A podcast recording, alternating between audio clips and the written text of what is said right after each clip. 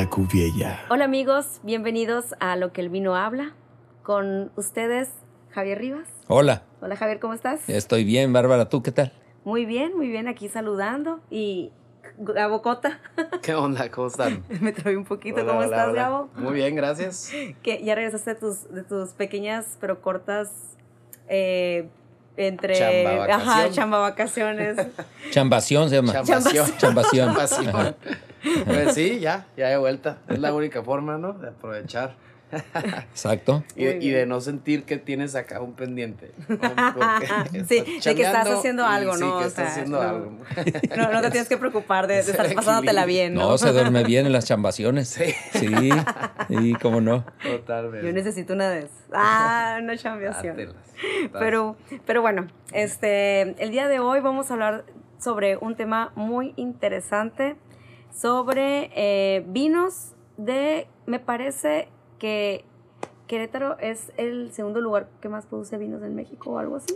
Pues eh, se anda disputando la titularidad del segundo lugar con Parras. Con Parras, ¿no? Ajá, O sea, con Coahuila, con el estado de Coahuila, ¿no? Sí. Y bueno, este va a ser eh, nuestro tema del día de hoy, el Club de Vino de junio del 2022.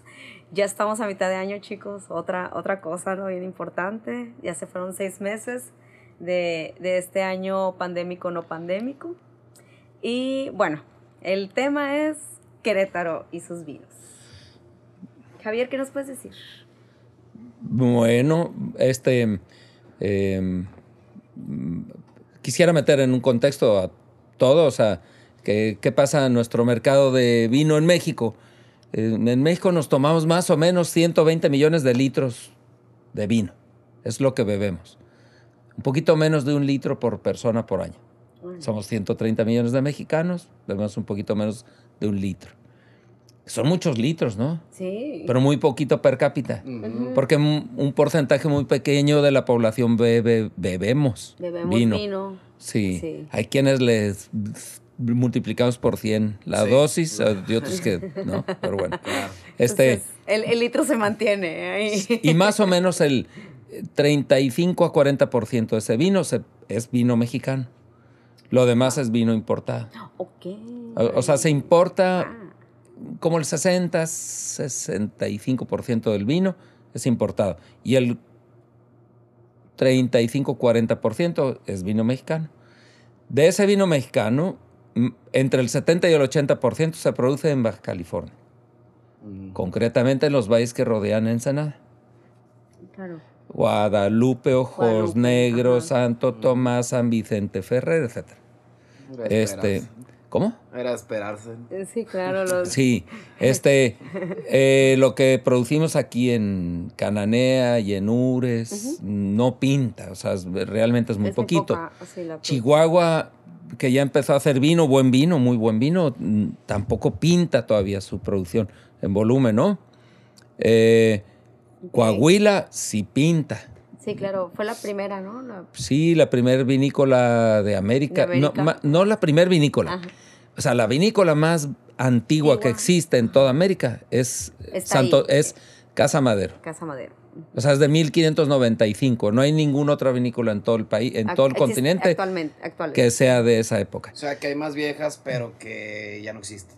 Ajá. Pues, Hubo. Hubo, ajá, sí, más bien, hubo. las que puso Hernán Cortés, que llegó en 1519, pues ese, esos, eh, habrá habido viñedos y hicieron vino en aquellas, pero no queda ni el aroma, ¿no? eh, Ok. Entonces, este, eh, Querétaro mm, se presenta, eh, tiene, tiene dificultades climáticas. Para empezar, es, es un lugar que es subtropical, o sea, está debajo del trópico de cáncer, ¿no? sí. Eh, es- eso significa que le tocan huracanes y ciclones y todas esas cosas. Eh, porque está relativamente, bueno, olvídate que esté cerca o no, le tocan las tempestades de los dos océanos, Ajá, sí, Golfo claro. de México y del Pacífico.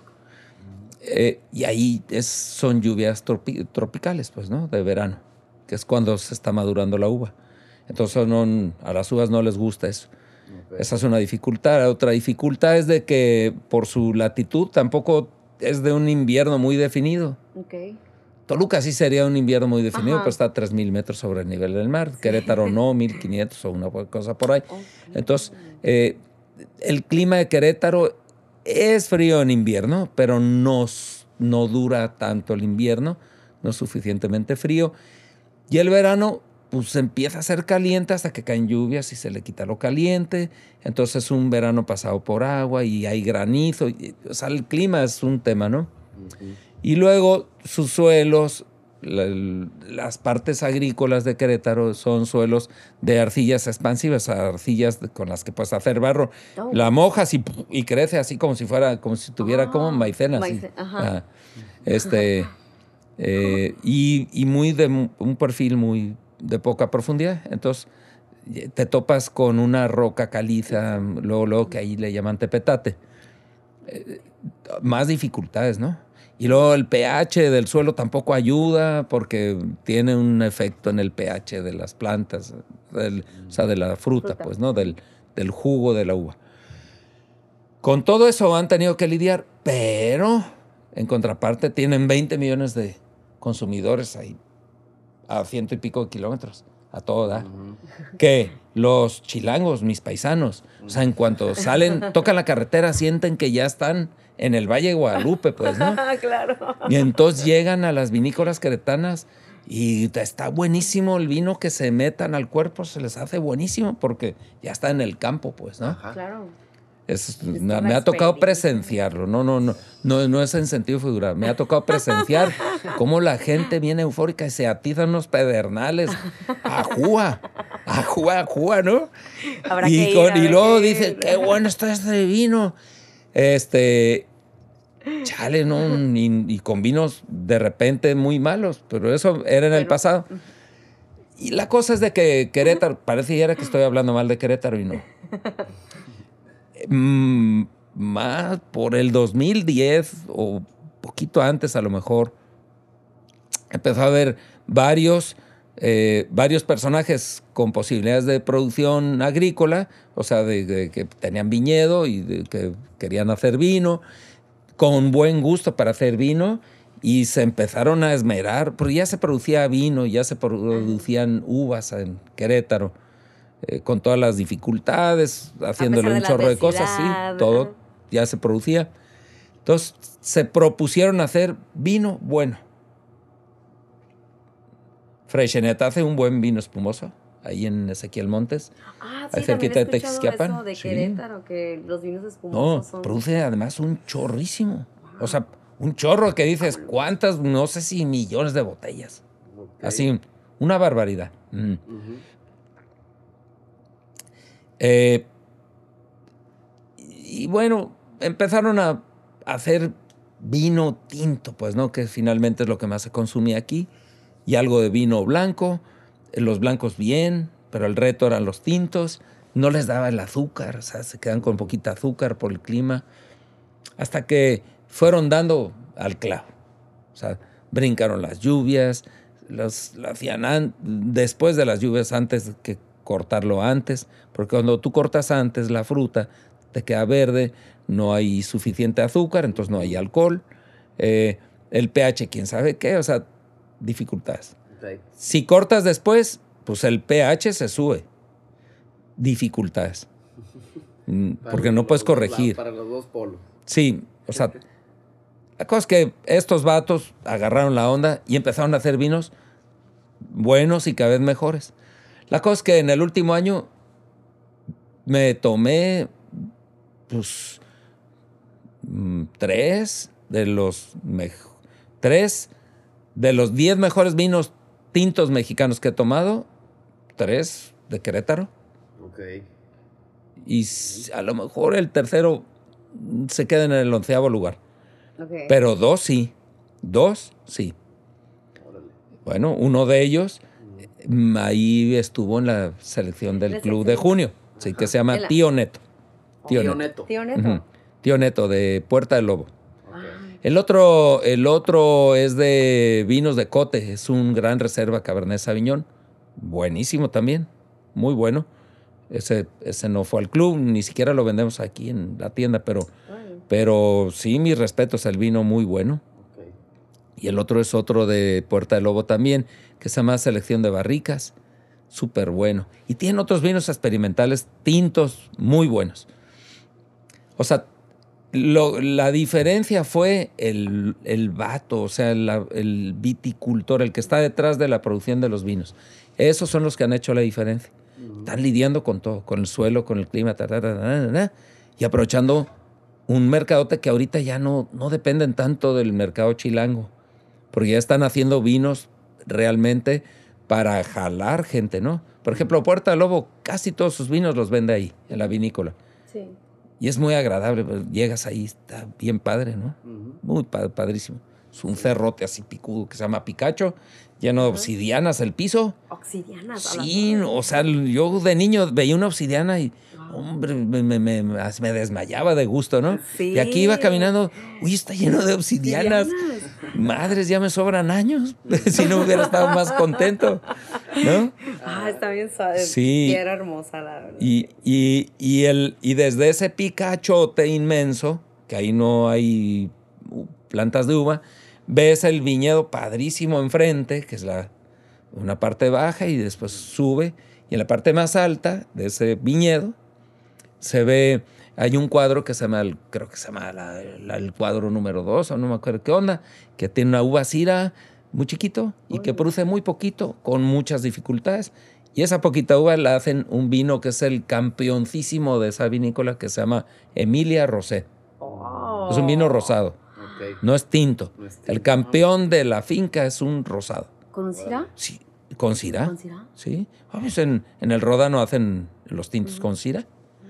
Este, la cosa es que ahí tienes, ahí tienes los, los, los dos de los tres y el tercero que es el otro que te digo que es el, el- el ensamble de barricas. Eh, El, el primero, eh, el primero que mencionaste, el tío Neto. el tío Neto, ¿de qué, de qué uva es? Pues lo hacen con. Merlot, Tempranillo, Merlot, Tempranillo y Malbec, me parece. Ya ahorita no me acuerdo bien, pero me parece que Malbec, sí. Los dos, los dos tintos. Los dos. Y el, y el rosado con cira. Ahora, eso es Querétaro, ¿no? Querétaro que tiene menos de mil hectáreas, chales, ¿no?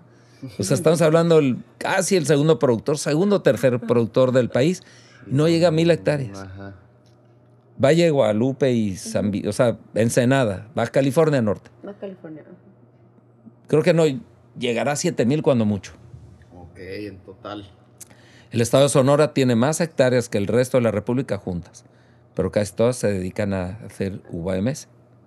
Ah, neta. Ah, órale. No. Ahora hay Neta. 15 mil, pero llegó el momento donde había 40 mil hectáreas en el estado. Oh, wow. Siempre ha sido el estado que más uva ha habido. Bueno, hombre, siempre, siempre no. Pero solo uva de mesa. Pero durante mucho tiempo, pues, pero. ¿Qué es el órale. padre Quino y esos tipos de El padre Quino lo hacían un, con, un poco con uvas de aquí de Sonora, Ok. pero no todo. Este, ya no existe el padre Quino. Ya no existe. No existe. Ah, Ni en el pavo. Ni en el pavo. Ni en el pavo. Ni en el pavo. Lo más que te pueden dar es un otro vino metido en la botella de padre Quino, Ajá. es todo. Y que, que no, No hace reír. puede ser. Yo recuerdo cuando llegué a la universidad. Ah, hace mil años, no sé. Y- y- Era el vino que compraba. No, pues la- sí, en la universidad pues eran. Y, y cuando te llegaba la, la mensualidad, pues te comprabas la garrafa, ¿no? Sí, sí, sí. La, la- El de dos litros y, de le- y aguantaba. Yo ahorita pienso, órale, qué clase de vino sería que aguantaba. Pues el mes no, pero la semana sin echarse a perder, ¿no? Dudosa procedencia, sí. No, pues el que, yo, el que tomaba yo era blanco, el padrequino blanco. Ah, Lo metí al refri, Quino sí. blanco. Eh. Yo, yo el tinto, me acuerdo que me gustaba mucho por el envase que tenía. Por razón no te gusta tanto el vino, Bárbara. No, Pues sí, le agarraste tirria. Porque el tinto no, no estaba muy bueno, ¿no? estaba muy mal. Pero yo lo combinaba con Coca-Cola. Ah, calimocho. Calimocho. Ajá, Pues calimocho. menos que para que te Sí, guste el vino. menos. Sí. Ya. y bueno, eh, eh, sé que no viene dentro de la selección, pero algún espumoso que, que vendamos en la cubiella de Querétaro. Fíjate que Puerta Lobo hace un vino espumoso que no me acuerdo cómo se llama. Ok. Eh, Lo probé y está muy bueno. seco. Se me antojó un chorro. Sí, me- es Brut Natur. O sea, Brut Natur significa que mm, no tiene casi nada de azúcar residual. Eso de repente te puede saber muy rudo, ¿no? Ajá. O sea, los Brut Natur es como una película de Alfred Hitchcock o de Stanley Kubrick, ¿no? De Hitchcock, sí. Eh, Hitchcock es el que hizo Psycho o que Ah, hizo. sí. eh, Eh, pájaros, Bears, ajá. Marabunta, ¿no? Eh, Es de sí. Alfred Hitchcock. sí, Sí, o sea, que son, son duros, o sea, Son fuertes, son vinos fuertes. Los sí. Brut Natur. Eh, lo normal y lo más común es el Brut, que es, tiene un poquito más de azúcar residual.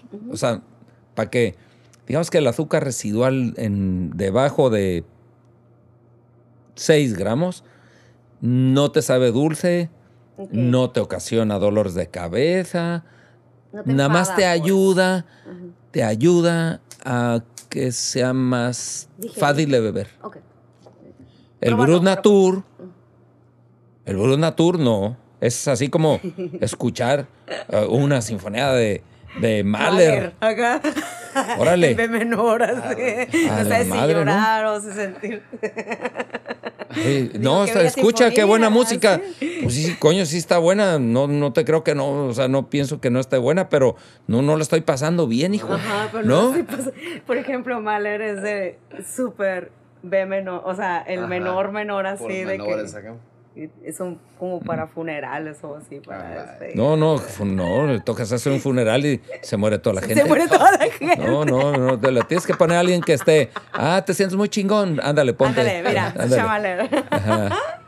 Ok, ok. Sí. Pero bueno, este. Bueno, pues ese es el Brut Natur. Y, y- y- y el de ellos está, está bastante bien, bien logrado. Eh, no es el mejor vino espumoso que he probado. Ni siquiera el mejor vino espumoso mexicano que probado. Ok. Yo creo que el mejor vino espumoso que probado es el mexicano. Es el espuma de piedra, que es el de vino de piedra, que hace Hugo da Costa en el Valle Guadalupe. Ok. Ajá. Sí, espuma de piedra se llama. Espuma de piedra. Madre piedra. Sí, eso está muy bien, muy bien. Es como divertido hacer un vino espumoso. Pues tiene mucha gracia. O sea, la segunda fermentación la- en la que le meten, la- se produce el gas, es así como mágico, ¿no? Sí. Pues ya, ya el hecho de que se transforme el azúcar en alcohol es mágico. Sí. O sea, tom- es más, escúchenme todos, escúchenme todos, esto es una orden. Pónganse a elaborar tepache en casa. Oh, sí. Hagan tepache. O sea, van a ver, agarran una olla de esas así, la típica donde, ¿cómo te imaginas un tepache? Esas ollas que tienen forma de, como de los panales de Winnie the Pooh, Sí. Ajá. pero de vidrio, ¿no? Ok. Y, y le quitas la tapadera y la guardas.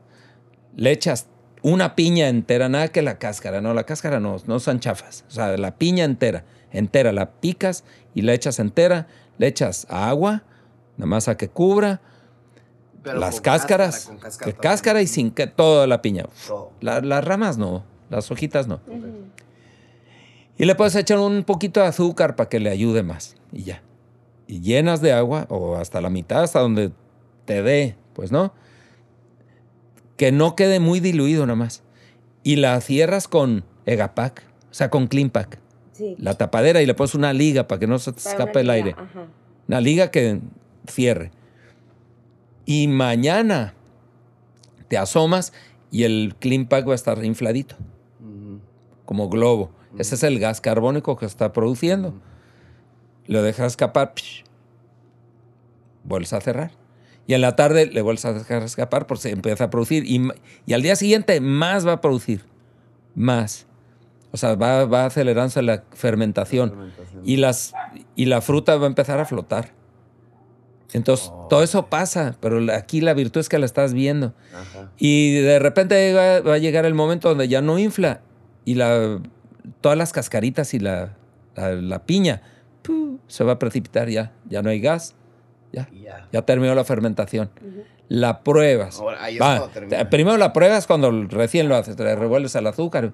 Está, qué dulce está, ¿no? Mm. Y luego lo pruebas cuando terminas.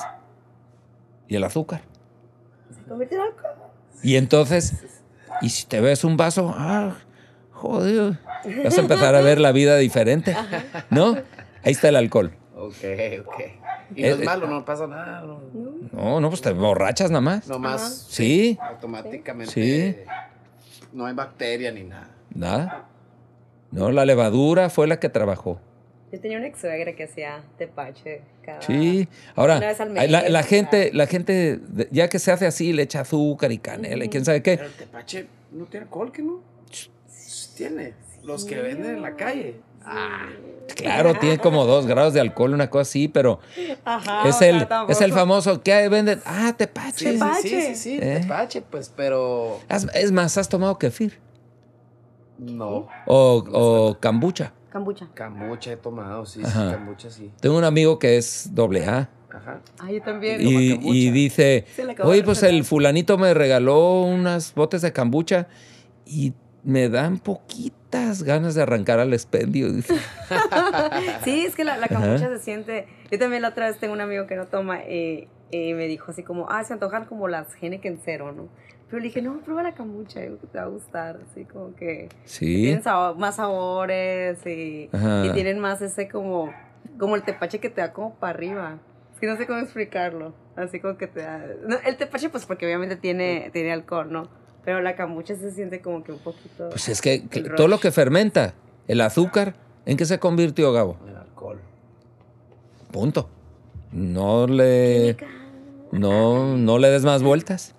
Y cuando lo estilas, Ah, ya si lo destilas. Para destilarlo. Ya lo destilas y lo metes en una burbuja así para ponerle un mechero y que Sí. caliente y sacarle el, el alcohol, el espíritu, pues, ¿no? Ah, pues eso ya es otro proceso, Sí, ya es el otro, alcohol puro, ¿no? sí. Ese ya nos podemos olvidar de muchas cosas y ya las notas aromáticas se convierten en, en, un, en un fantasmita. Ok. Sí, ¿no? y, y se tiene que tener cuidado porque si no se puede convertir en, en lo que hablamos en nuestro primer episodio. No, No, pues o sea, ya, ya el destilado ya es un proceso ya industrial que ya necesitas tener a alguien que sepa para que separe el metanol del, Del alcohol etílico, ¿no? Del etanol y etcétera, Sí, ¿no? Claro. Pues ya. Pero así el fermentado nada más. Genera alcohol siempre. Sí, te va a poner de buen humor por lo pronto.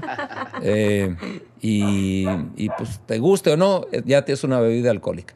Eh, no sabía. Ujú. No Haz un sabía que, el- tepache. que el Eh. tepache, pues no, pero pues sí, Sí. fermentado tiene todo el sentido. Lo que pasa es que yo creo que el tepache de la calle es... azúcar, ¿no? Sí, le echan, lo deben de rellenar con agua y, y azúcar y, Y canela azúcar y, y todo para que... ajá, Y le pican piña fresca para que te sepa más a piña. Ujú.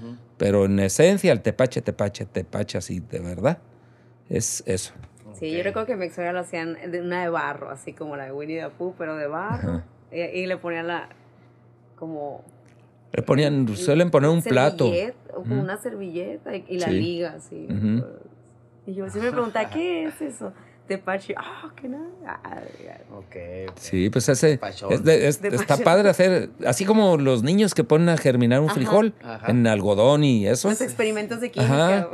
O sea, hacer hacer tepache, pues, ¿no? sí, ¿por está qué bien no? fácil. Sí, de hecho yo me facilísimo. estaba acordando, ahorita que estábamos hablando ¿Cuánto de vale que una piña? Hay una piña que se dan No sé, 34. 30 y ¿sabe? tantos pesos, ajá. Ese va a ser el costo. Y, y, y unos cuarto de kilo de azúcar. Ajá. que- Pues si le quieres así para que, para que te dé más 50 alcohol, pesos, pues, ¿no? Sí, ya, tienes un buen tepache. ¿Y, sabe, ¿Y el sabor? Sí, está, está, está. Está bueno. Hicimos cuando empezó la pandemia como ah, de verdad. qué no, pues, no había para dónde ir. Pues nos fuimos a hacer un viaje al interior y entonces hicimos tepache. Sí, no, ¿Qué está bueno. hizo? O sea, Ok, ok. órale, bien, o sea, tenía sus notas y quién sabe cuántas cosas, sí. ¿eh? Sería bueno hacer un experimento luego para, explicar. Bueno, ¿cómo, ¿cómo es de que de los vinos queretanos llegamos al tepache? No me acuerdo. Creo Nos que tenía que ver con el. O sea, no necesitaremos... vino espumoso. Yo pedí la recomendación de vino Ah, del Brut Natur. Y empezamos a hablar del Brut Natur, sí, sí, sí, sí. Y así, Pero- señores. Sigo sin saber por qué llegas al. Así se llama, las- se llama digresión. Sí, pero bueno. Ah, Entonces. Creo que por... Ese es el tema de hoy, ¿no? Sí, bueno. Ajá, Bueno. sí. Eh, ya saben, vinos de Querétaro en esta selección de junio. y hagan tepache, por favor. sí, muy bien. Listo. Bien, Bueno, pues nos, nos despedimos. Nos despedimos. Órale.